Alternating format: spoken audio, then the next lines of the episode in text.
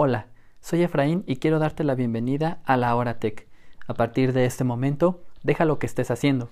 Ponte cómodo y relájate, que lo único que debe preocuparte ahora es ¿qué nos vas a contar hoy?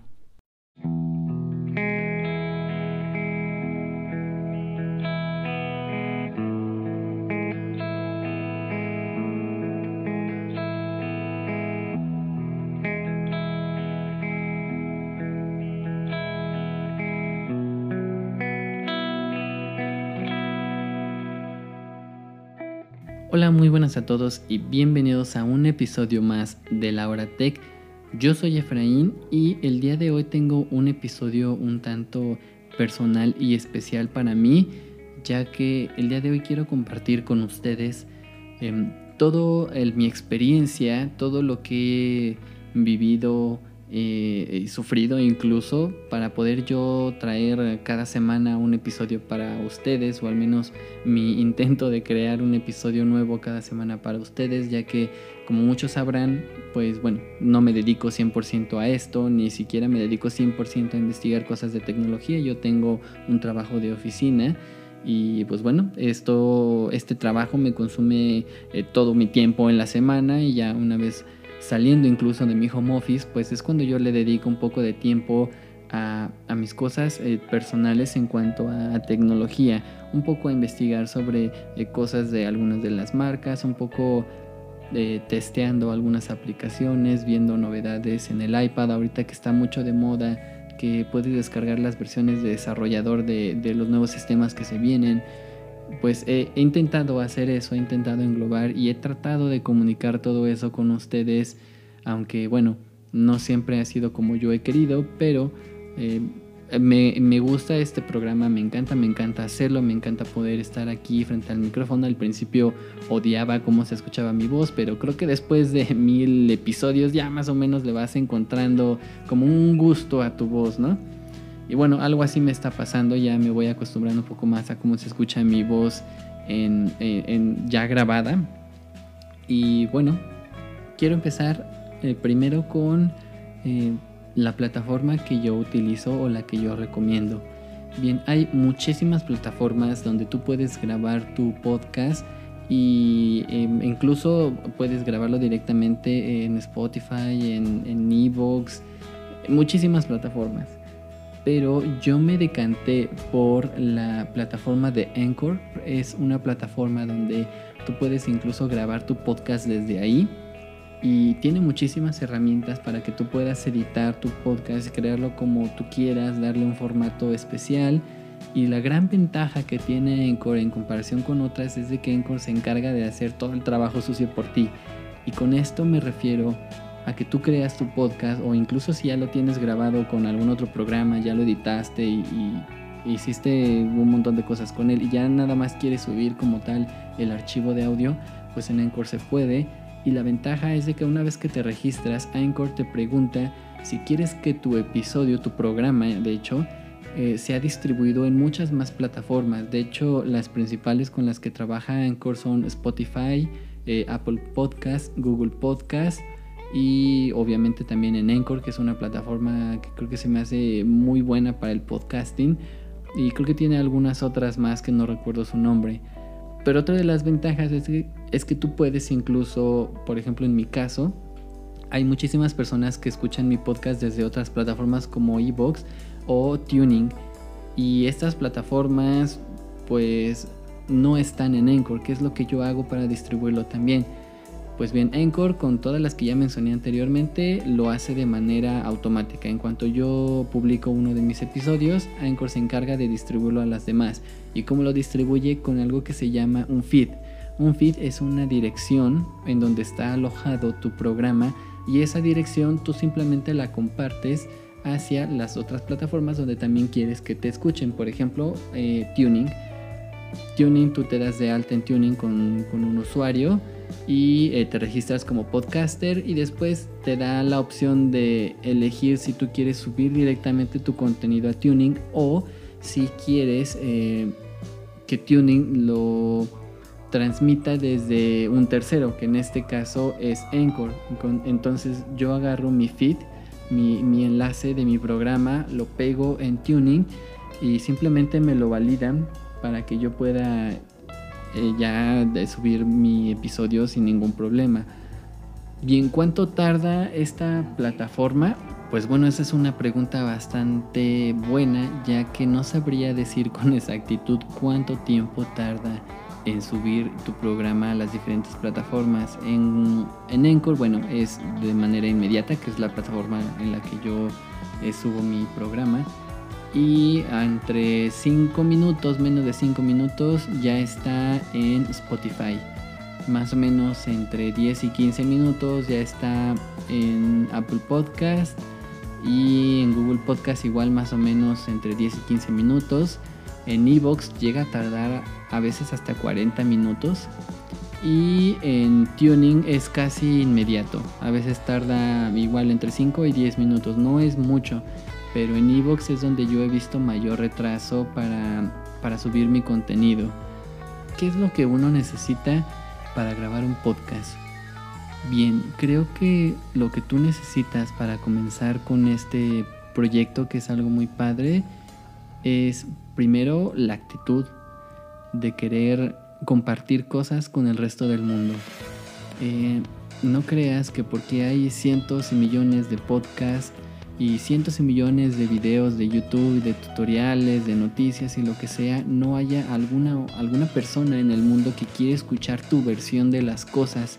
Y eso es algo que a mí me costó muchísimo trabajo entenderlo, porque yo digo, bueno, hay muchísimos programas en internet, en, podcast o en YouTube como radio podcast o videos, tutoriales de lo que sea, que hablan de los temas que yo también hablo. Incluso a veces yo llego a, comprender que el, o sea, me tardo mucho en subir el contenido. A lo mejor una noticia yo te la digo un domingo y la noticia salió el lunes y pues bueno, en ese trayecto de lunes al domingo en el que yo subo mi contenido, ya hay cientos de miles de videos en YouTube de diferentes idiomas que te están contando pues esa, esa noticia. Y aún así creo que es algo que no debería importarte porque yo sé que detrás del micrófono hay muchas otras personas que les ha gustado mi contenido, la forma en la que lo creo y que me han dado una oportunidad para contar mi versión de la tecnología dependiendo a, lo que yo veo y a lo que yo entiendo, que es algo muy importante y ya es algo que yo considero diferenciador en el programa, que yo no me baso como muchos otros eh, videos o podcasts de muchos otros personajes en internet que por ejemplo sale una nueva una nueva computadora y te dicen de pies a cabeza toda la descripción de la ficha técnica y hacen como el típico review que la gente quiere ver como para decidirse si quieren comprar ese producto o no.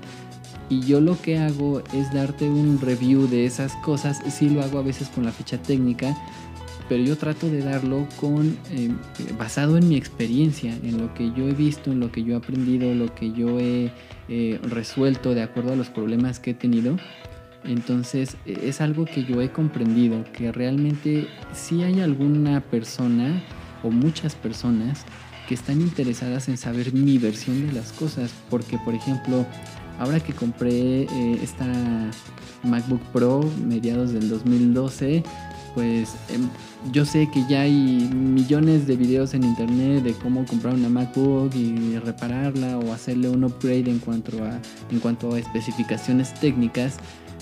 Pero creo que el hecho de una persona, que, que también hay muchos videos de esto que voy a contar, pero yo que soy una persona que por casi 10 años estuvo casada con Windows y de repente compra una Mac que ni siquiera es el modelo más reciente y se avienta la tarea de querer mejorar la computadora para darle un mejor rendimiento, que, puedas hacer un poco más de cosas, pues es algo que no mucha gente te lo cuenta o tal vez sí, pero no de la forma realmente personal. Porque hay personas que ya tienen establecido su equipo de trabajo y cada que hacen un review o un análisis de algún producto, de algún servicio de X o Y marca, pues lo hacen ya eh, como de una manera, creo yo que no tan, no tan real. O sea, ellos, ellos no están dejando su equipo personal para enfocarse 100% a ese nuevo equipo que, le quieren hacer un review y es algo que yo sí hago.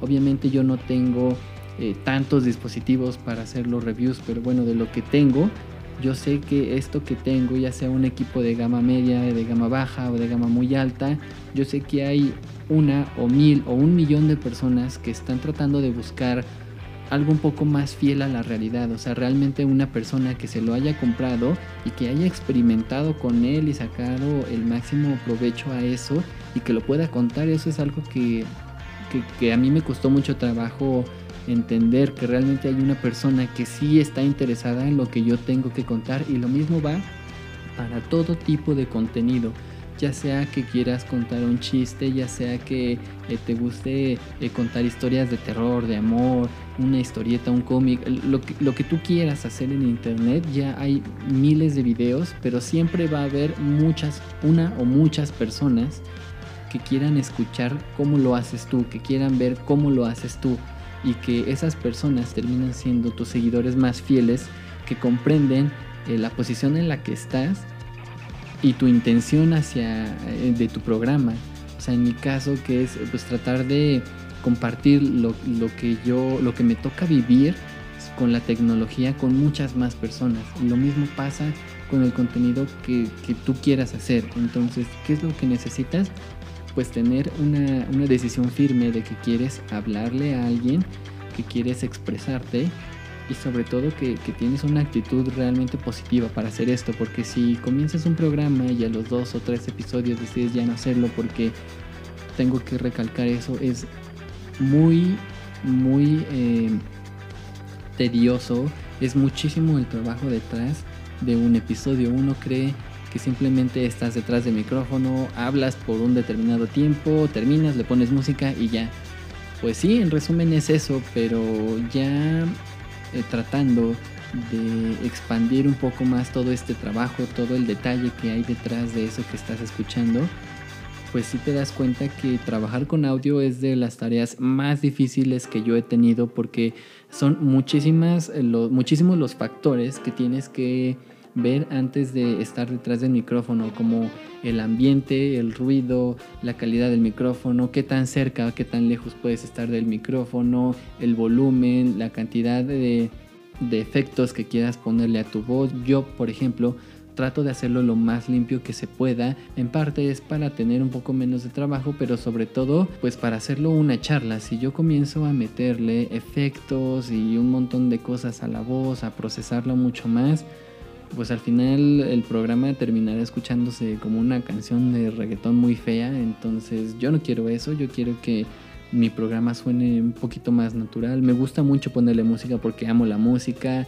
Tal vez mis selecciones no sean las mejores, tal vez a mucha gente les guste y a otro tanto no. Pero bueno, es algo que a mí me gusta, creo que es parte de la estructura del programa, este tipo de, de canciones que escuchamos de fondo. Y este es otro de los, de los puntos que me gustaría compartir sobre la música y la ambientación en cuanto a, sonidos musicales y efectos. Pues desafortunadamente para un podcaster es un poco complicado eh, trabajar eh, audios de artistas. A mí, por ejemplo, me gustan muchísimas bandas de rock, de pop, de electrónica, de, de, metal incluso. O sea, me gusta mucha música que me encantaría a mí meter en este programa pero es muy complicado ya que toda esa, toda esa música, toda esa elección que a mí me encanta, tiene derechos de autor.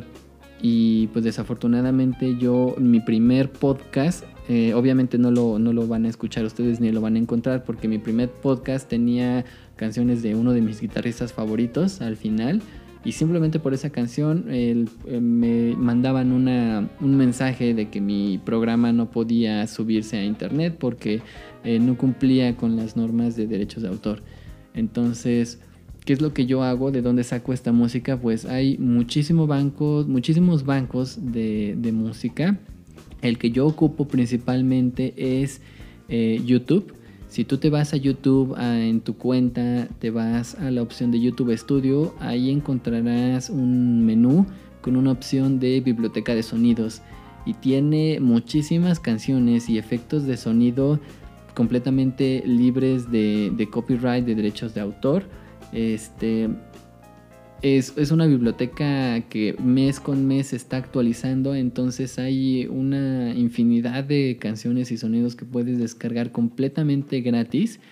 y eh, hay algunos hay algunas canciones que si bien no tienen derechos de autor te dejan ocuparla para un video, para lo que tú quieras, pero sí te piden que algunos, algunos no todos, sí te piden que cuando uses eh, ese contenido, esa canción que tú ya descargaste, pues le des el crédito al artista que la hizo o al canal que la, que la está compartiendo. Entonces creo que es algo muy, muy bueno y muy sano que no se debe de perder. Em, yo también voy a crear una carpeta de Google Drive y me gustaría compartirla en, en el canal para que, eh, pues bueno, yo ya tengo algunas canciones, obviamente esa carpeta se estará actualizando, pero si a ti te interesa alguna o varias de las canciones que yo utilizo en mi programa, pues adelante puedes consultarlo y descargarlas y utilizarlas sin ningún problema.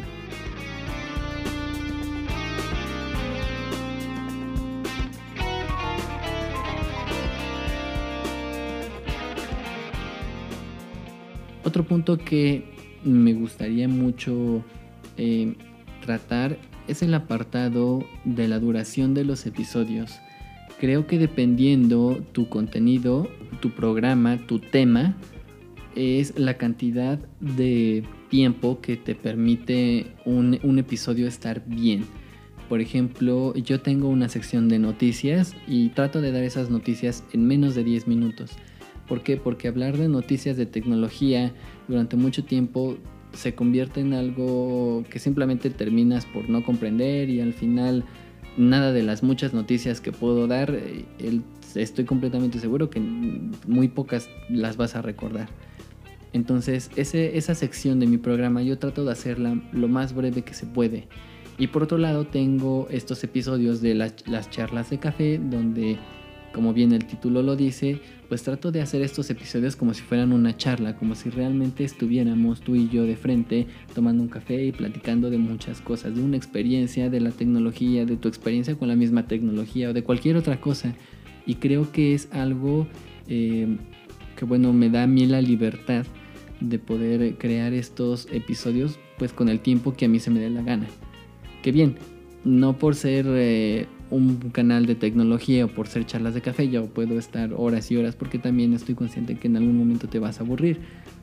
Pero eh, bueno, eres completamente libre de, de, tu, de la duración de tus episodios. Pero sí te recomendaría que escucharas un poco más de, episodios de algunos otros creadores que hay y con base a ellos tú trates de sacar como una media de duración, de duración de, tu capítulo y así, pues bueno, puedo asegurarte que tu programa sería un éxito dado que estás como cumpliendo con un estándar que ya está aceptado por las personas y que es algo muy bueno. Creo que eh, esa es una de las ventajas y desventajas al mismo tiempo de tener un programa. Ahora, ¿qué pasa con toda la parte de difusión de tu programa?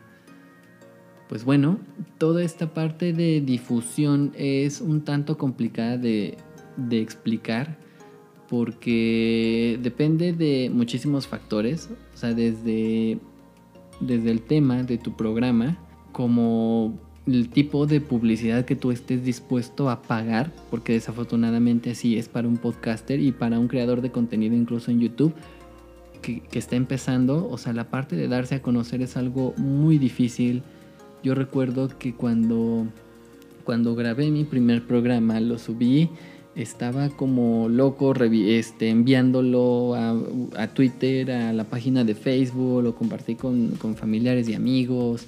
Traté de, de, enviárselo a tantas personas se me ocurrían para, para ver si alguien lo escuchaba y pues sí, evidentemente los episodios los escucharon bastante yo creí que con ese episodio ya era más que suficiente como para darme a conocer y empezar a compartirlo con más personas, pero mm, me di cuenta que no, no es así.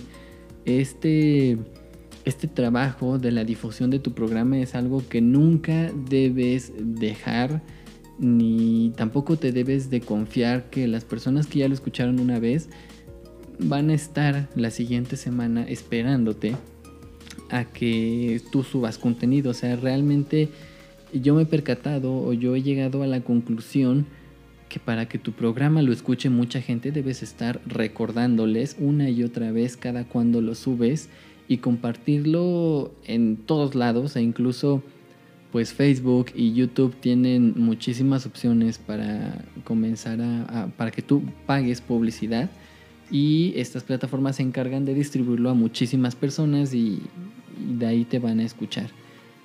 Entonces, pues es un, tema un tanto delicado porque también depende mucho de la cantidad de contenido. Si tú haces un, un programa un poco más tirando a la comedia, que es algo que a la gente le hace falta en estos tiempos, creo yo que tienes más posibilidad de crecer más rápidamente que una persona que cuenta, no sé, no se hace narraciones sobre la historia de algún país, ¿no? O sobre datos curiosos de tales cosas. De, no sé, a lo mejor los premios Oscar o por qué el Monte Everest se llama Monte Everest. O sea, creo que hay contenido que la gente ya en automático acepta sin siquiera escucharlo, pero ya con saber el tema a lo que vas, pues ya tienes un poco más de posibilidad. En el caso de, la tecnología de mi programa sí es un poquito más complicado poder transmitir eh, muchas cosas de tecnología ya que pues estas generaciones e incluso anteriores generaciones a la mía pues no están muy familiarizados con el tema de tecnología. O sea, por ejemplo, es muy difícil hablar de tecnología con mi madre, con mi padre, con mi abuelita, con un tío, incluso con algún primo ya que no es como su rama. Entonces, pues también esa segmentación de mi, de mi audiencia sí te me limita, al menos a mí, un poquito para, para que mi programa crezca. Pero si yo hago un programa eh, no sé, de chistes, por ejemplo, de bromas telefónicas, pues yo creo que mucha gente pues, tiene un poco más de curiosidad por eso y son temas que la gente entiende, la gente acepta y no tiene ningún, problema por, con estarlos escuchando ya que les va a causar pues alguna carcajada o, algún otro sentimiento. En, cambio la tecnología es, es muy diferente, creo que debes estar como demasiado apasionado como para buscar cosas de tecnología. ¿Y por qué también me refiero a que las nuevas generaciones no comprenden esto? Porque eh, una de las cosas muy padres que tiene el mundo de la tecnología es que le, le facilita muchísimas tareas al hombre. Y creo que ahorita la tecnología ha facilitado tantas, pero tantas cosas que ya las nuevas generaciones no tienen ni la más mínima curiosidad por, por saber qué hay un poquito detrás. Por ejemplo, eh, un ejemplo muy claro es las redes sociales. O sea, las redes sociales eh, al principio cuando surgía Facebook, yo recuerdo que pues nos servía como una alternativa a Messenger que ya estaba por, por extinguirse. Y esa fue como una plataforma alternativa donde podías comentar y subías una foto y, era muy padre compartir esas cosas. Con el paso del tiempo y con las actualizaciones que ha tenido Facebook, eh, algo que se ha perdido mucho y que yo lo he visto demasiado en mi círculo familiar es todo el apartado de la seguridad. Antes la gente era más minuciosa en el contenido que subía. Antes eh, no te la pasaba subiendo selfies ni fotografías, eh, por ejemplo, de, de, chicas como posando muy, muy sensualmente. Realmente antes todas esas personas eh, nos gustaba subir fotografías pues, de algún lugar en el que estuvimos, una foto con la familia, donde realmente ese momento en el que se capturó esa fotografía realmente lo disfrutamos y realmente disfrutamos el subirla y compartirla con alguien más. Ahora todo ese tipo de cosas ya creo que se han perdido, ya eh, con respecto a la seguridad informática, pues ya la gente se, se despreocupa por, por, la calidad de sus contraseñas, por el contenido que sube. Incluso eh, antes, eh, yo recuerdo que cuando yo conocí Android ya en la versión 4.3, 4.4, creo que era KitKat. Yo recuerdo que cuando conocí esa versión de Android, eh, la gente incluso pensaba dos veces o tres veces o más veces el descargarse una aplicación que fuera gratuita porque tenían muchísimo miedo a que le robaran información, a que esta aplicación comenzara a hacer pagos o a comprar cosas. Entonces había muchísima, muchísimas más personas preocupadas por, e, por esa parte ¿no? de, de la seguridad de su información, de sus compras, de su dinero, de todo Y ahora no, ahora te, te, te, dicen descárgate tal aplicación y, y, tú vas y la descargas y lo peor es de que ni siquiera lees los avisos de privacidad ni nada, entonces tú comienzas a aceptar y a darle permisos a tu cámara, a tus contactos, a llamadas, a todo. Y pues bueno, ahí empiezan los problemas, ¿no? Entonces yo creo que eh, muchas de esas cosas se han, se han perdido, pero bueno, creo que, ya, creo que ya me desvié como casi siempre que hablo, me desvío un poco del tema. Pero bueno, sigamos con la parte del podcast. ¿Cuál es el programa que yo recomiendo para grabar tu podcast? Bien, yo he tenido la fortuna de haber probado en Windows, probé Audacity, que es el software para, personas que están iniciando con esto del podcast. No quiero decir que sea un software muy, muy sencillo, simplemente pues carece de algunas herramientas que en algún momento conforme vas avanzando y vas aprendiendo a, grabar un podcast, a editarlo, a producirlo, pues bueno, las echas en falta. Pero para empezar, yo creo que la aplicación o el programa de Audacity es eh, muy bueno, tiene muchísimas opciones de efectos, de corrección de ruido, que es algo que a mí me encanta, sobre todo en Audacity. Em, también tuve la fortuna de haber probado Reaper, que ya es un programa un poco más profesional, donde no solamente puedes grabar tu voz y ya, también te permite eh, grabar instrumentos y hacer un, poco más de, cosas de manera profesional, aunque es un programa que va más dedicado a la producción musical, pues también tiene sus bondades para grabar voz y para grabar podcast. Eh, por otro lado, durante prácticamente todo el contenido que he subido, lo he grabado en la aplicación de GarageBand pero al principio comencé a usarla en la versión de iPad. Yo utilizaba un micrófono de, solapa, de esos chiquitos que te cuelgas en la, camisa o en, una, o en una corbata, y con ese grababa. Lo conectaba directamente, abría la aplicación de GarageBand, le daba a grabar y bueno, cortaba, metía mi música, ponía efectos, eh, mejoraba algunas cosas, reducía volúmenes, hacía toda la producción. Aprendí muchísimo a usar GarageBand, tanto que también hice una canción desde cero en, el iPad, solamente grabando mi, guitarra aparte. Entonces es una aplicación que recomiendo bastante. Y después, cuando adquirí la MacBook Pro, pues también decidí usar GarageBand en la versión de, computadora y afortunadamente no eché en falta nada eh, del iPad Tal vez sí en la parte de instrumentos, de, poner, de poder tocar eh, la batería, de poder utilizar algunos arreglos de guitarra y cosas así. Eh, tal vez eso sí lo he hecho en falta, pero en toda esta parte de la producción y la edición creo que tengo muchísimas más herramientas. Estoy muy contento con la aplicación de GarageBand. Y si eres una persona que quiere hacer un podcast y ya cuenta con alguno de los productos de la manzana, pues definitivamente te recomiendo utilizar estas aplicaciones ya que son muy buenas. Te dan muchísimas herramientas para poder hacer tu contenido como tú quieres y la ventaja es de que son gratis. De hecho, también Audacity y Reaper tienen, eh, son gratis. En el caso de Reaper es mm, como de esos software que te piden una donación. Pero bueno, si no quieres hacer la donación, no hay problema. Tú puedes seguir utilizando el programa al 100%. No tienes eh, como opciones ocultas o herramientas que tienes que desbloquear pagando. Afortunadamente hasta donde yo pude investigar, eso no existe en Reaper. No hay ningún problema si no quieres pagar la licencia. Y bueno, también hay otros programas que bien son de pago y que la gran mayoría los desconozco. Pero bueno, si eres una persona que está iniciando en el mundo del podcast, pues yo te recomendaría utilizar estas, eh, estas herramientas que son completamente gratuitas.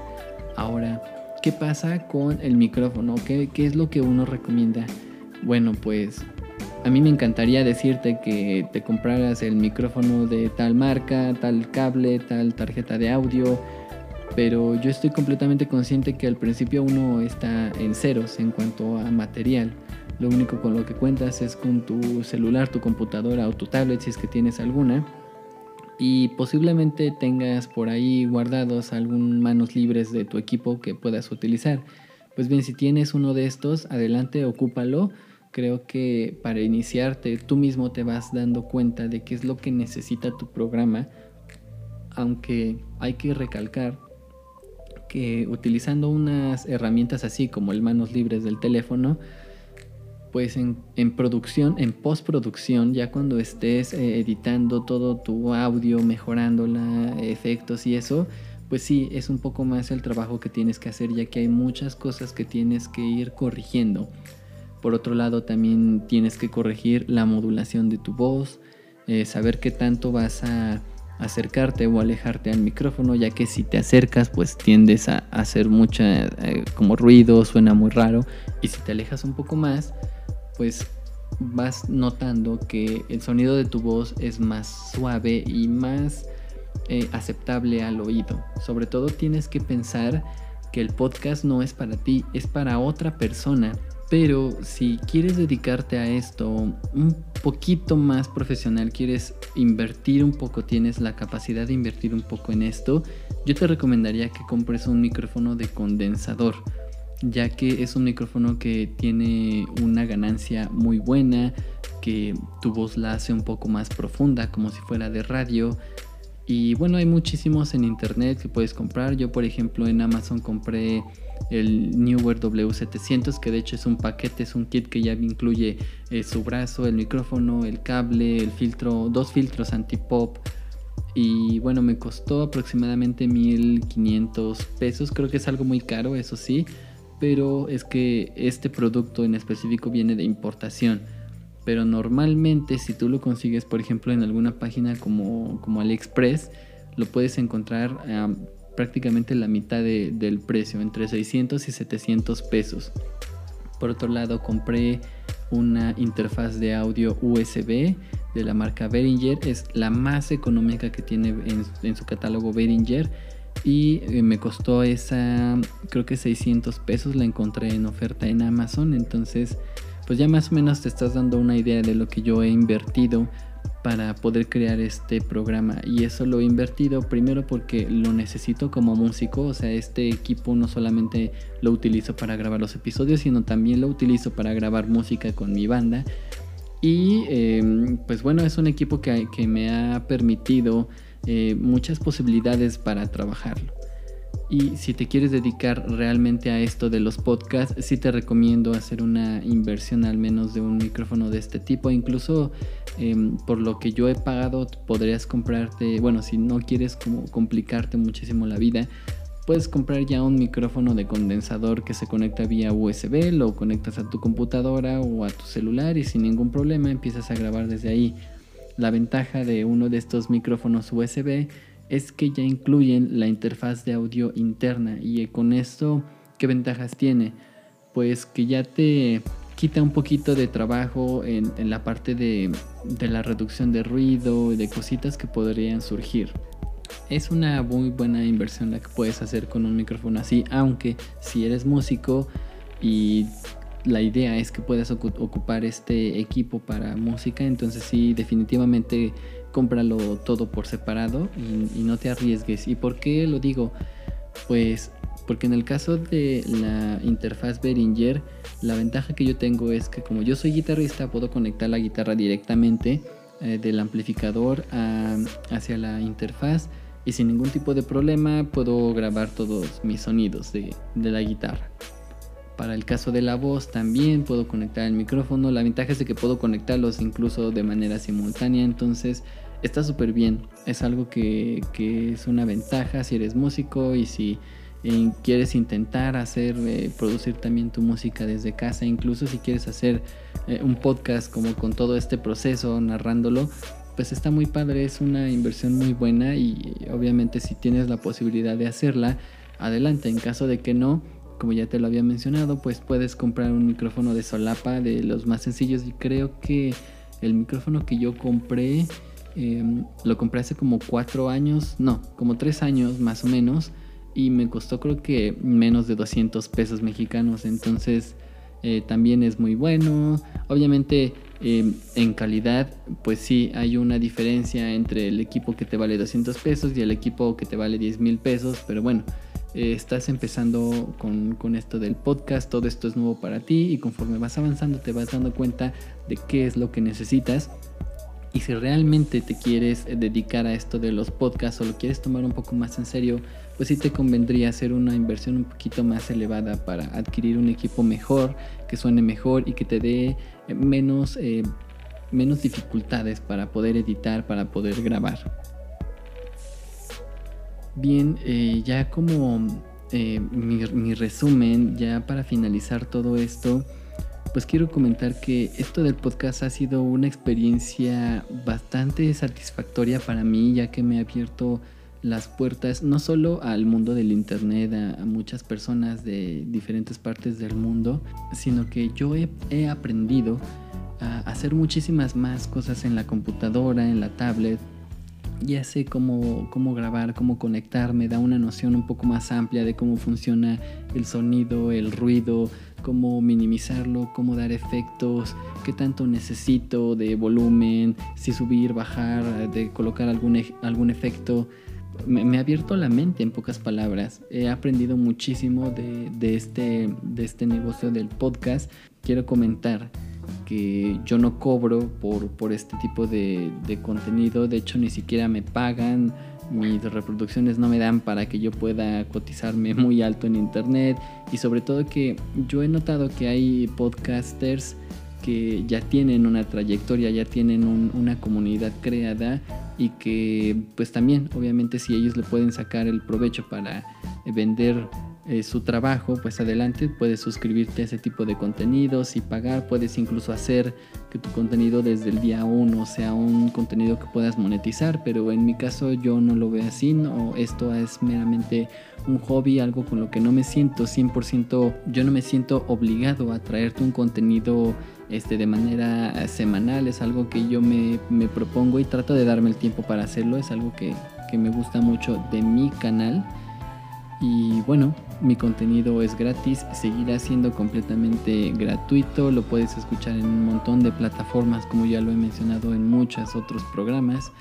Y bueno, esto ha sido todo por el episodio del día de hoy. Espero que esta experiencia, resumen, review, como sea, te haya servido muchísimo, que te haya animado a crear un podcast, ya que es algo que yo recomiendo muchísimo. O sea, todos tenemos siempre algo que contar sin importar, que incluso puedes hacer un programa hablando de lo que se te dé la gana en el momento que se te dé la gana. O sea, no tienes que eh, enfocarte 100% a, en mi caso, por ejemplo, a tecnología o 100% a chistes o 100% a historia de México o historia del mundo o lo que sea.